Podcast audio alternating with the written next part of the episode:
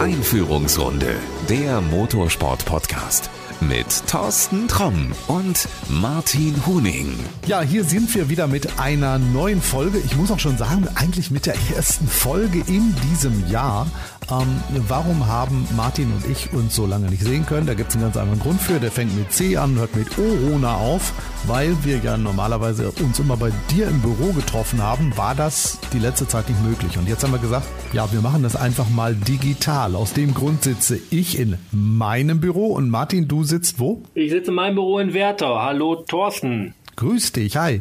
Das heißt, du kannst dir jetzt deinen Kaffee machen, den ich immer so gerne trinke, und die vielen Ravenol-Kekse essen, die äh, normalerweise eigentlich immer auf mich warten. Genau, die äh, Kekse lasse ich jetzt mal weg. Den Kaffee habe ich noch vor mir stehen und äh, bin bestens gerüstet für unser Gespräch. Ja, wir machen das ja auch aus Vernunft und ähm, hm. den gebotenen Abstandsregeln, dass wir das jetzt einfach mal auf diesem Wege praktizieren. Ja, ist immer ein bisschen komisch, weil normalerweise dieser Podcast lebt ja von der Interaktion zwischen uns. Also äh, jeder hat ja für den anderen immer irgendeine kleine Überraschung bereit oder irgendein Thema, wo du es vorher nicht weißt. Mal gucken, ob das jetzt auch so funktioniert. Ähm, lass uns mal ganz einfach anfangen mit einem Thema, über das wir zumindest in den vergangenen Folgen recht häufig geredet haben. Das ist die DTM. Und da waren wir am letzten Mal, glaube ich, nicht ganz so begeistert und haben gesagt, uh, das sieht alles jetzt nicht so gut aus. Ich würde im Moment sagen, bei der DTM sieht alles echt gut aus. Da schließe ich mich an. Also es hat sich da ja einiges getan und es wurde ja auch in den letzten Tagen nochmal was äh, verkündet. Jetzt auch ganz aktuell die feste Absicht, auch äh, Zuschauer zuzulassen, wenn möglich. Und äh, mhm. in der Anzahl wie möglich. Ja, da war einiges zu lesen, was doch wirklich zu Optimismus äh, veranlasst. Auch das Teilnehmerfeld war ja immer so ein Ding, wo alle gesagt haben, kriegen die überhaupt so viele Autos zusammen? Sind das hinterher nur zehn oder zwölf? Dann lohnt sich so eine ganze Meisterschaft nicht. Also ich glaube, jetzt sind sie vom Teilnehmerfeld wahrscheinlich sogar schon stärker als die bisherige DTM, wie wir sie so als Class One DTM kannten. Und das ist ja eigentlich eine gute Nachricht, gerade in diesen Zeiten. Ja, das ist eine sehr gute Nachricht. Ich weiß nicht, äh, ob du mal durchgezählt hast, wie viele es mittlerweile sein sollen. Das hast du eine Strichliste? Das heißt Strichliste nicht, aber ich komme momentan ja auf zwei Rossberg, äh, zwei mhm. Abt, dann Gruppe mhm. M einen. Das ist dann, der Hongkong-Chinese? Genau, dann die äh, Ferrari von AF Kors. Zwei Stück. Dann der Jensen Button setzt ein mhm. Auto ein, beziehungsweise sein Team. Ja. Walkenhorst hat sich angemeldet. Ja, wissen wir nicht, ein oder zwei Autos? Ich vermute zwei. Der wird für ein Auto nicht kommen. Genau. Two Cs, man sich mit McLaren meiner, äh, meines Wissens nach eingeschrieben. Kommen ja, jetzt aber mit jetzt, Mercedes? Genau, jetzt warten wir erstmal ab, was die Mercedes-Kundenteams machen und was da noch zukommt. Also wir müssten da, äh, sag ich mal, in den zarten bis mittleren zweistelligen Bereich jetzt äh, vorgestoßen sein? Im Moment ohne Mercedes sind wir jetzt bei äh, 12. Ich habe mitgezählt. So, jetzt tue ich noch mindestens zwei Mercedes vom Hubert Haupt hinzu. Dann sind wir bei 14. Ähm, Mercedes hat gesagt, sie würden mindestens vier Autos unterstützen. Jetzt weiß man aber nicht, welche Teams das sind. Von daher rechne ich jetzt noch zwei dazu. Dann sind wir bei 16. Und ich habe da Gerüchte gelesen, dass doch noch BMWs dazukommen werden. Also Rowe wird wahrscheinlich hinzukommen und äh, ja, mal gucken, wer da noch dabei ist. Also sind wir bei 18 plus irgendwas. Ja, genau. Plus irgendwas war ja auch ähm, zum Beispiel durch vielleicht Racing One nochmal ähm, Thema. Und Ferrari, ne? Ferrari oder Aston Martin. Alles nichts fix, muss man noch abwarten, aber wenn es in die Richtung geht, dann würde ich schon von einem kompletten Starterfeld reden. Mhm. Also es klingt für mich auch sehr gut. Von daher auch in diesen schlechten Zeiten mal gute Nachrichten. Was zur DTM auch dazugehören wird, das sind zumindest zweimal ähm, Showfahrten von dem elektrischen DTM-Auto, also dem DTM-Renner der Zukunft. Ja, ein gutes Zeichen, für mich aber die Idee noch nicht so ganz ausgequollen. Ja, es, es ist ein spannendes Thema. Also ich äh, interessiere mich selbst dafür, auch äh, technisch und auch was mhm. äh, vielleicht unsere eigenen Möglichkeiten betrifft, ja, bin ich derzeit ein bisschen in der Suchbewegung, was da passieren könnte. Und äh, ich würde es mir wünschen, dass die DTM als Rennserie in verschiedener Form hm. vielleicht dann mit Verbrenner und elektrisch friedlich nebeneinander existierend uns äh, lange erhalten bleiben. Also ich glaube auch zu sagen, die DTM soll demnächst in Zukunft elektrisch fahren, ist ja nicht verkehrt. Ist ja eine gute Idee. Aber das Ganze so darzustellen, als wenn man mit diesem einen Auto, was man da jetzt von Scheffler hat, was auch ein altes Auto ist, was man ausgegraben hat, das kann für mich nicht die Zukunft sein. Die Zukunft kann für mich bei einer elektrischen DTM nur sein, wenn man Hersteller mit einbindet. Für die ist es nicht interessant, ein Baukastenauto zu haben, wo du nur eine Hülle drüber machst oder deine Aufkleber drauf babst, sondern für die ist es, glaube ich, nur dann interessant und auch nur dann finanzierbar, wenn es ein Entwicklungsspielraum ist. Also wenn ich mit meinen elektrischen Serienautos weiterentwickelt ähm, dort teilnehmen kann und auch frei bin. Es muss jetzt nicht unbedingt ein Batterieauto sein. Es könnte ja auch sein, dass man sagt, ja, wer mag, darf mit Batterieautos fahren, wer mag, darf aber auch mit Wasserstoffautos fahren. Da würde ich mir so, so, so ein bisschen mehr Möglichkeiten für Ingenieure wünschen, dass das einfach offener ist und einfach wirklich die Plattform auch für elektrische Rennautos ist. Formel E ist für mich keine Plattform. Formel E ist für mich ein großer Zirkus, ein tolles Event. Wir fahren in die Stadt, wir feiern eine Party, kommt keiner hin. Teilnehmer momentan rennen ja auch weg. Also BMW hat gesagt, sie steigen aus, Audi steigt aus. Es ist für Hersteller so nicht interessant. Ich glaube, es wird da nur interessant, wenn ich ja, meine eigene Technik für die Zukunft oder die ich jetzt aktuell gestartet habe, dann auch mal testen kann oder weiterentwickeln kann. Ja, ich sehe so wie du. Allerdings glaube ich, dass das Thema DTM zukünftig sehr dynamisch sein wird und, und sich auch anpassen wird ist richtig und wichtig, dass jetzt mit dem vorgestellten Auto, wie es, wie es in Hockenheim der Fall war, hm. einfach mal eine, eine Vision, eine Richtung vorgegeben wird, wie es aussehen könnte. Und ja. dass man dadurch ein klares Zeichen setzt, okay, wir versuchen nicht mittelfristig durch, durch das Thema GT3 äh, die DTM weiter bestehen zu lassen, sondern wir haben eine, eine Zukunftsvision und äh, mhm. wir haben eine Richtung, in die wir arbeiten. Die kann so aussehen, die wird vielleicht auch so aussehen. Wichtig ist es in dem Zusammenhang vielleicht auch offen dafür zu bleiben, was zukünftig passieren wird im Bereich Entwicklung. Und da muss man, wie ich schon sagte, flexibel und äh, dynamisch bleiben und sich dann den entsprechenden Situationen anpassen. Ich glaube, das ist der Weg, den eine Serie, eine nationale Top-Serie auch, auch haben muss. Naja gut, aber wenn wir andersrum mal auf den Kalender gucken, 2023 soll es eine Rennserie sein. Also nicht nur ein Joker, was rumfährt, sondern wirklich mehrere Autos, die im Rennen gegeneinander antreten ähm, das ist nicht mehr so lange, um da irgendwas zu entwickeln. Und ich glaube, da braucht's auch mal eine klare Richtung, um für ein Werk zu sagen, okay, wir geben Mittel und wir geben auch wirklich Entwicklungskapazitäten dafür frei und entwickeln unser DTM-Auto für 2023. Ja, ja, hast du sicher recht. Wir müssen vielleicht etwas abwarten und auch ein bisschen bescheiden sein, was, was unsere Erwartungen betrifft und ein paar Leute einfach machen lassen. Ich, ich vertraue schon darauf, dass es da gut gute Ideen gibt. Und ich finde das, was jetzt vorgestellt wurde, auch wirklich gut. Ich bin, wie gesagt, sehr daran interessiert mhm. und warte aber auch ein gutes Stück einfach mal ab, wie sich gewisse Dinge entwickeln. Ja, ich bin auch gespannt, aber wir werden das ja mit Sicherheit im Laufe dieses Jahres und noch im Laufe des nächsten Jahres äh, noch öfter im Auge haben und dann sehen, was oder wer 2023 da fahren wird.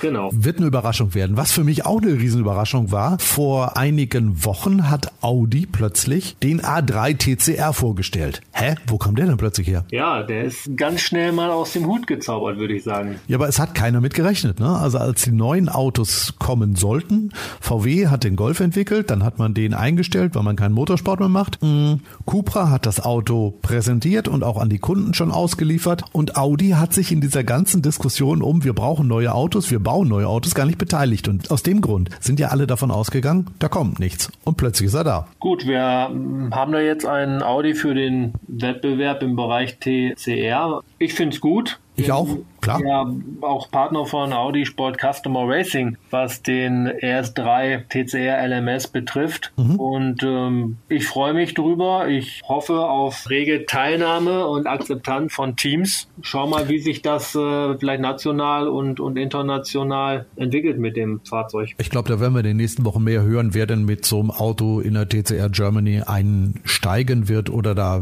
wechseln wird auf das Auto. Gerade beim TCR Auto war war es ja so, dass der Audi wirklich ein richtig, richtig großer Wurf war. Und äh, das werden die garantiert so fortsetzen. Vielleicht haben sie diese, diese Zeit, wo sie gar nicht äh, stattgefunden haben, ja genutzt, um dieses Auto noch weiterzuentwickeln und dann Hyundai und äh, Honda richtig Paroli bieten zu können. Ja, ich finde auch, dass es wichtig ist, den Audi TCR im Starterfeld zu haben, auch aufgrund der Markenvielfalt bereichert jede Rennserie und jedes Veranstaltungspaket, wenn äh, möglichst viele Marken mit ähm, illustren und leistungsfähigen Fahrzeugen am Start ist. Naja gut, und ich meine, die TCR ist ja im Wochenende vom ADAC GT Masters immer eines der Highlights gewesen. Da ging es ja auch immer richtig gut zur Sache. Und ich denke, wenn jetzt mehr Audis wieder dabei sind, dann ist das eigentlich eine gute Entwicklung. Naja, und jetzt wurde ja aktuell ähm, geschrieben in einem der Fachblätter, dass ja an sich die ADAC TCR Germany Germany die erste oder wichtigste deutsche Tourenwagenserie ist, nachdem das Thema DTM ja ähm, mhm. jetzt einen GT3-Bereich ja, belegt. Ja, das ist richtig, klar. Die fehlen ja eigentlich auch. Also diese vielen Tourenwagen-Rennserien, wie wir sie früher mal hatten, die gibt es ja leider nicht mehr. Also so Markenpokal oder ähnliches. Ich finde es gut und ich hoffe auf rege Teilnahme. Das würde uns alle, die wir dann hoffentlich wieder an die Rennstrecke dürfen, um das live anzusehen, äh, sicherlich sehr freuen. Ja, und das Ganze würden wir ja sehen im ADAC GT Masters Wochenende, was ja jetzt, warte mal, wie heißt denn das Wochenende? Heißt das Wochenende noch GT Masters Wochenende oder heißt das jetzt äh, GT, Deutsche GT Meisterschaftswochenende? Weißt du was? Ich bezeichne es nach wie vor als ADAC GT Masters. ich würde mich auch einfach darauf einschießen. Also bleiben wir dabei. In besagter deutscher GT3 Meisterschaft wechseln zwei Leute das Team. Elia Erhardt und Pia Kaffer wechseln mit einem Audi R8 zu Rotronic. Ich glaube, es ist für beide ein guter und ein wichtiger Schritt. Rotronic ist das Team, was im Moment im ADAC GT Masters wirklich dominiert hat. Wenn die beiden da hinkommen, ich glaube, dann sind sie in guten Händen. Und ganz ehrlich, über die letzten Jahre, Pierre Kaffer ist weit unter Wert geschlagen worden. Ich habe von dem, ich kenne ihn gut und ich weiß, der brennt wirklich auch für die Sache und ich weiß auch, was er kann. Und eigentlich ist er unter Wert geschlagen worden. Ja, Pierre kenne ich auch sehr gut. Er ist ja einer unserer Markenbotschafter, darf ich sagen, und hat unser Logo auch auf seiner Kappe stehen. Du hast völlig recht. Er ist wirklich, ähm, oder das Team als solches ist unter Wert geschlagen worden innerhalb des Wettbewerbes ADAC GT Masters. Wir wissen, dass äh, Rotronic als Meisterteam die Fähigkeit hat, zu siegen und Titel einzufahren. Dieses wird jetzt nochmal durch starke Fahrer ähm, auch ergänzt und ich glaube, das Gesamtpaket könnte im ADAC GT Master sehr gut funktionieren. Bin da sehr optimistisch. Glaube ich auch, zumal Rotronic kennt ja das Auto, also es ist jetzt auch nicht irgendwie ein neues Auto, mit, mit, mit, mit dem sie dann arbeiten müssen. Das Team ist wirklich super professionell aufgestellt, hat Manuel Reuter als äh, technischen Direktor dabei. Wenn du Meister werden willst, dann gilt es erstmal überhaupt das Team Rotronic zu schlagen. Ja, ich bin da wirklich sehr optimistisch, dass dass der Pierre und der Elia da sicherlich eine, ein Wörtchen mitzureden haben, wenn es um die Vergabe von Pokalen geht und äh, ja, auch wenn es wahrscheinlich um die Titelvergabe geht. Da bin ich mir ganz sicher. Der sitzt jetzt schon bei sich zu Hause in der Schweiz und der brennt. Der zählt die Minuten, bis endlich das erste Rennen gestartet wird. Ja, ich glaube, da geht es ihm genauso wie uns allen, die äh, einfach kaum abwarten können, dass es endlich losgeht mit, mit, mit Testfahrten und dann schlussendlich dann auch mit dem ersten Wettbewerb und wir freuen uns alle drauf und die Fahrer sicherlich noch mal eine Schippe mehr als, als wir hier. Klar, logisch. Wo sich normalerweise Leute auch mal drauf gefreut haben, das war immer so der Start der Formel 1 Saison. Ist jetzt, glaube ich, nicht mehr so doll, weil das Problem ist ja, RTL, die seit Jahrzehnten wirklich vom Start bis zum Ende jeder Saison dabei waren, werden in diesem Jahr nicht mehr dabei sein. Hieß es im letzten Jahr. Jetzt gibt es plötzlich eine Meldung, wo es heißt, Moment, es könnte aber sein, dass RTL vier Rennen überträgt. Das ist ein sogenanntes kleines Rechtepaket und das sollen sie anscheinend bei Sky gekauft haben. Gute Möglichkeit für Formel 1 Fans im Free TV das zu gucken. Um, und ich glaube, es ist auch eine gute Möglichkeit für die Formel 1 nicht komplett in Vergessenheit zu geraten geraten. Ja, ich meine aber auch im letzten Jahr schon gehört zu haben, als das Thema Sky aufkam, dass äh, immer die Rede davon war, dass RTL vier Veranstaltungen weiter übertragen wird Also ich weiß nicht, für mich war das jetzt eigentlich nicht so ganz neu oder ich, ich liege völlig falsch. Mhm. Nee, also es war so, dass Sky ja die kompletten Rechte für Deutschland hat und sie haben die Möglichkeit, dieses kleine rechte Paket, also diese vier Rennen, weiter zu verkaufen. Und die waren sich am Anfang überhaupt noch gar nicht sicher, ob sie das überhaupt wollen. Gut, für die Fans, die wirklich die Möglichkeit nutzen wollen, das im Free TV äh, sich anzusehen, ist das eine gute Möglichkeit. Ja, total. Es sieht dann so aus, dass es einige geben wird, die die Formel 1 dieser Saison über äh, Social Media oder ja, andere Kommunikationswege verfolgen, sicherlich auch über die Printmedien informiert bleiben und äh, sich dann einfach diese vier Rennen weiterhin auf äh, RTL ansehen werden. So stelle ich mir das vor. Ich, ich kann nicht einschätzen, inwiefern jetzt die Abonnentenzahl bei Sky in die. Höhe schnellen wird. Nein, nein, wird sie nicht. Ich glaube, das wird marginal passieren. Das Problem, was wir, was wir im Moment überhaupt haben, ist ja, dass die Menschen sportmüde geworden sind im Lockdown. Motorsport hat das vorher schon ein bisschen erlebt.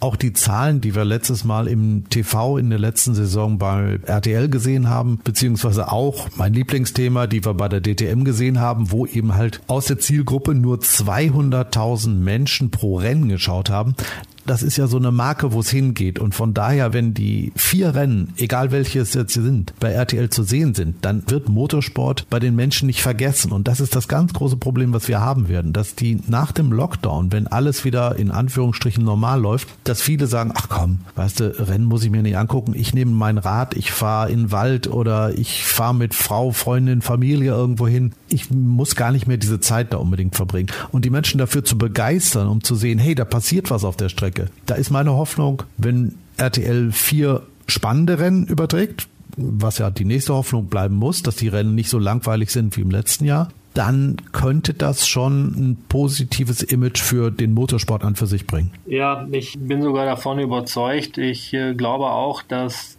die Personalie Mick Schumacher schon auch dafür sorgen wird, dass das Interesse an der Formel 1 in Deutschland weiter sehr hoch sein wird. Ja, also auf, den, auf den springt ja auch mal so eine bunte oder so eine Gala auf. Also ja, klar, logisch. Auf jeden Fall ist es aber wichtig, dass jetzt schon in 2021 wir, ähm, wenn ich jetzt allgemein für den Motorsport rede oder auch für die Formel 1 im Speziellen, aber wieder dahin kommen, dass Motorsport wieder erlegbar ist, dass man an die ja. Strecke kann, dass man sich das Ganze auch live angucken kann. Sonst tritt schon auch eine Art von Entwöhnung ein. Da gebe ich dir recht. Man weiß, okay, das Leben geht auch ohne Motorsport oder ohne die Formel 1 irgendwie mhm. weiter. Und jetzt ist es ganz wichtig, dass wir alle auch wieder die Möglichkeit bekommen, wieder Motorsport zu sehen. Es ist klar, wir kennen alle die Situation. Ich kann auch verstehen, dass es halt da vorsichtige Maßnahmen gibt, was die Öffnung von, vom öffentlichen Leben und äh, mhm ja,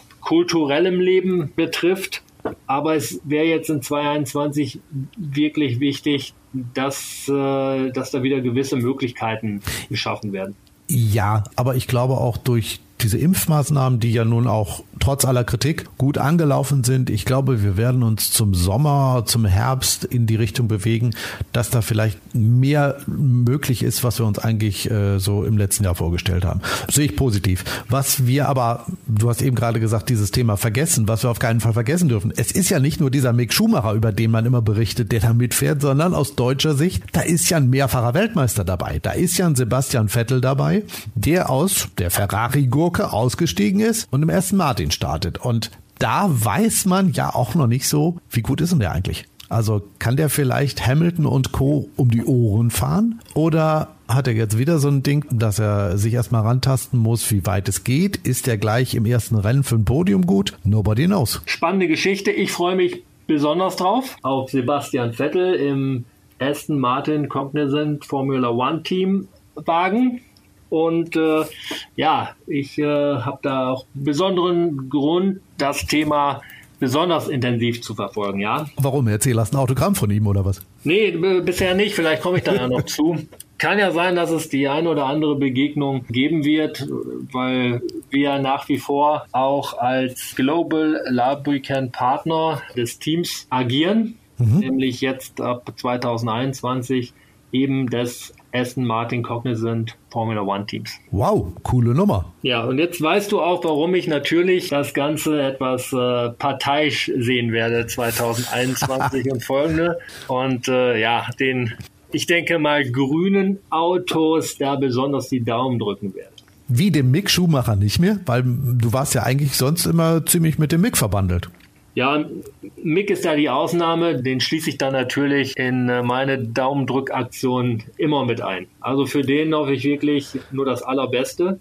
Äh, ja. Erfolg, sein, äh, Erfolg haben wird, dass er sich gegen seinen Teamkollegen durchsetzen kann, durchsetzen wird. Und natürlich werde ich auch äh, seine weitere Entwicklung immer mit Interesse verfolgen. Das ist ganz klar. Wir arbeiten seit seinem Formel 4 Einstieg irgendwie mit ihm zusammen und da bleibt er immer einer der Leute, auf den ich da ein besonderes Auge haben werde und denen ich sicherlich alles Gute und viel Erfolg wünsche. Also sehen deine Wunschpodien in diesem Jahr so aus? Die beiden Aston Martins und der Mick? Äh, damit könnte ich gut leben, ja. Wollen wir mal gucken, ob das was wird? naja, es, es, darf schon etwas, es darf schon auch etwas Abwechslung rein. Ich meine, ähm, es gibt ja Podien, auf die man schlecht wetten kann oder, oder wetten würde. Ähm, gesehen, als, als Pierre Gasly da gewonnen hat und dann äh, der Herr Stroll und Seins das Podium komplettierten auch sowas wünschen wir uns ja eigentlich für die Formel 1. Ganz wichtig, gerade in dieser Situation, dass es äh, spannend ist, dass man tolle Rennen erleben kann. Wenn dann natürlich nachher unser Partnerteam die Weltmeisterschaft gewinnt, habe ich da nichts gegen.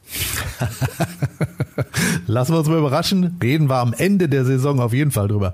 Hm, worüber wir auch mal reden sollten, das nennt sich Extreme E. Das ist eine neue Rennserie, hm, für alle, die es noch nicht wissen, wo mit elektrischen Buggies an, ähm, ich sage jetzt mal, entlegenen Orten dieser Welt gefahren wird. Also, pff, was weiß ich, Himalaya oder ich glaube in der Arktis wollen sie auch fahren. Eine neue Rennserie, die von dem Begründer der Formel E geschaffen worden ist.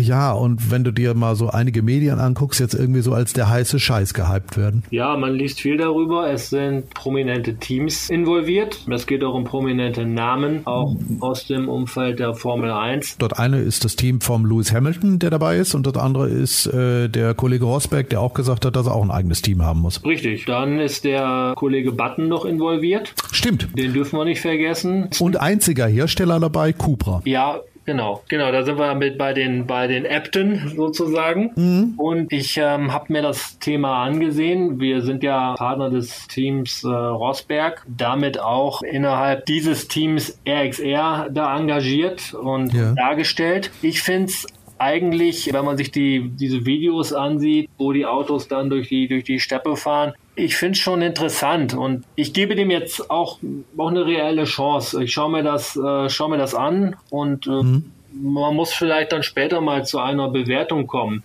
Ich finde es ja auf jeden Fall auch wieder technisch interessant. Ich bin daran. Äh ja, findest du es in den Standardautos? Also äh, genau. es sind ja alles die gleichen da, Autos, obwohl sie anders aussehen. Genau, es geht darum auch, wie diese Autos aufgebaut sind, welche Komponenten verbaut sind, technischer Art. Daran sind wir und müssen wir hier bei Ravenol auch immer interessiert sein. Hm. Wir auch natürlich immer nach vorne schauen, wie sich die Dinge auch entwickeln und ob, ob gewisse Projekte für uns auch interessant sind und äh, irgendwie weiterbringen. Klar, wir entwickeln uns ja auch immer weiter. Also wer dich jetzt normalerweise kennt nur vom Thema Motoröl, trifft in diesem Fall ja nicht zu, weil das Ding hat keinen Motor. Aber äh, darüber hinaus ist es ja auch ein in Anführungsstrichen normales Auto, ne? Naja, wir reden über, über Getriebe, wir reden über andere äh, Fluids und äh, Produkte, die wir ja auch im Portfolio haben. Und da muss man einfach mal schauen, ja, wohin die Reise geht und wie wir halt eine Daseinsberechtigung in der Zukunft haben, was, was die neuen Technologien betrifft. Sei es jetzt äh, innerhalb einer, einer DTM, die sich dann vielleicht anders ausrichten mhm. wird, oder halt in diesem Bereich. Ich meine, da müssen wir offen und flexibel sein und äh, ich habe es vorhin schon mal gesagt bezüglich einer Serie dynamisch sein. Ja. Das ist wichtig. Da kann man sich dann nicht nur auf Motoröl ausruhen, was wir halt äh, bisher und nach wie vor sehr gut und erfolgreich produzieren. Ja, klar. Also gut, es wird Verbrennermotoren noch relativ lange geben, aber du siehst ja, die neue Technik, eine neue Ära steht ja im Prinzip schon in den Startlöchern. Genau. Was ich bei dieser Serie allerdings auch gelesen habe, das ist eine Kritik, wo ich mal drüber nachgedacht habe und für mich sagen muss, da haben sie eigentlich recht. Ich weiß nicht, wo es gelesen habe. Entweder was im Fokus oder im Handelsblatt, irgendwo stand es drin. Ne? Hm. Die fahren nun dieses ganze Fahrerlager mit einem Schiff zu den Orten, die ökologisch bedroht sind. Also bleiben sagen wir mal Himalaya. Keine Ahnung, wie man da mit dem Schiff hinkommt, aber sie fahren da irgendwie hin, transportieren den Kram dahin, laden das dann aus, bauen das dann auf. Jetzt kommen wieder Leute, die sagen, ja, wenn die elektrisch sind, dann bauen die da irgendwelche Dieselaggregate auf, um den Strom zu erzeugen. Nein, das stimmt nicht. Das werden Wasserstoffzellen sein, die eben halt diese Energie erzeugen. Also von daher ist das ökologisch okay, bis auf die Tour mit dem Schiff. Also mit einem Schiff dorthin zu fahren, ja, kann man halt nicht anders machen. Andere sagen natürlich, wenn du dahin fliegst, dann stößt du noch mehr CO2 aus, das ist noch schlechter. Okay, ein Kritikpunkt dabei war, die wollten auf dieses Schiff, was ein altes Postschiff ist, ein Segel bauen, weil sie so 50 Prozent weniger Treibstoff bräuchten. Das hat man aus Kostengründen abgelehnt. Hm, okay, finde ich jetzt nicht so gut. Dann kommen wir zum Thema Rennen. Die Rennen laufen über zwei Runden, wobei jede Runde nicht länger als 16 Kilometer sein darf. Und von diesen zwei Rennen wird eins am Samstag, glaube eins am Sonntag gefahren, also zwei am Wochenende. Habe ich mal zusammengerechnet. Ich komme auf 64 Kilometer pro Auto. Das ist bei wie fahren wir denn? Zehn Autos im Starterfeld. Das ist natürlich eine schwache Leistung, dass ich dann diesen riesigen CO2-Berg produziere, um nur 64 Kilometer pro Auto zu fahren, also 640 Kilometer. Wie stehst du dazu? Also die Kritik, ich finde, die ist angemessen. Da sollte man wirklich mal drüber nachdenken. Ja, ich, ich, ich weiß, was du meinst. Ja, ich habe da keinen Lösungsansatz. Ich, ich kenne jetzt die Umweltwerte äh, dieses äh, Schiffs nicht. Allerdings sehe ich auch keine Alternative darin, dass äh, wir beiden früher wie bei Asterix und Obelix oder bei den Römern da auf ein Galeerenschiff gehen, um zu rudern.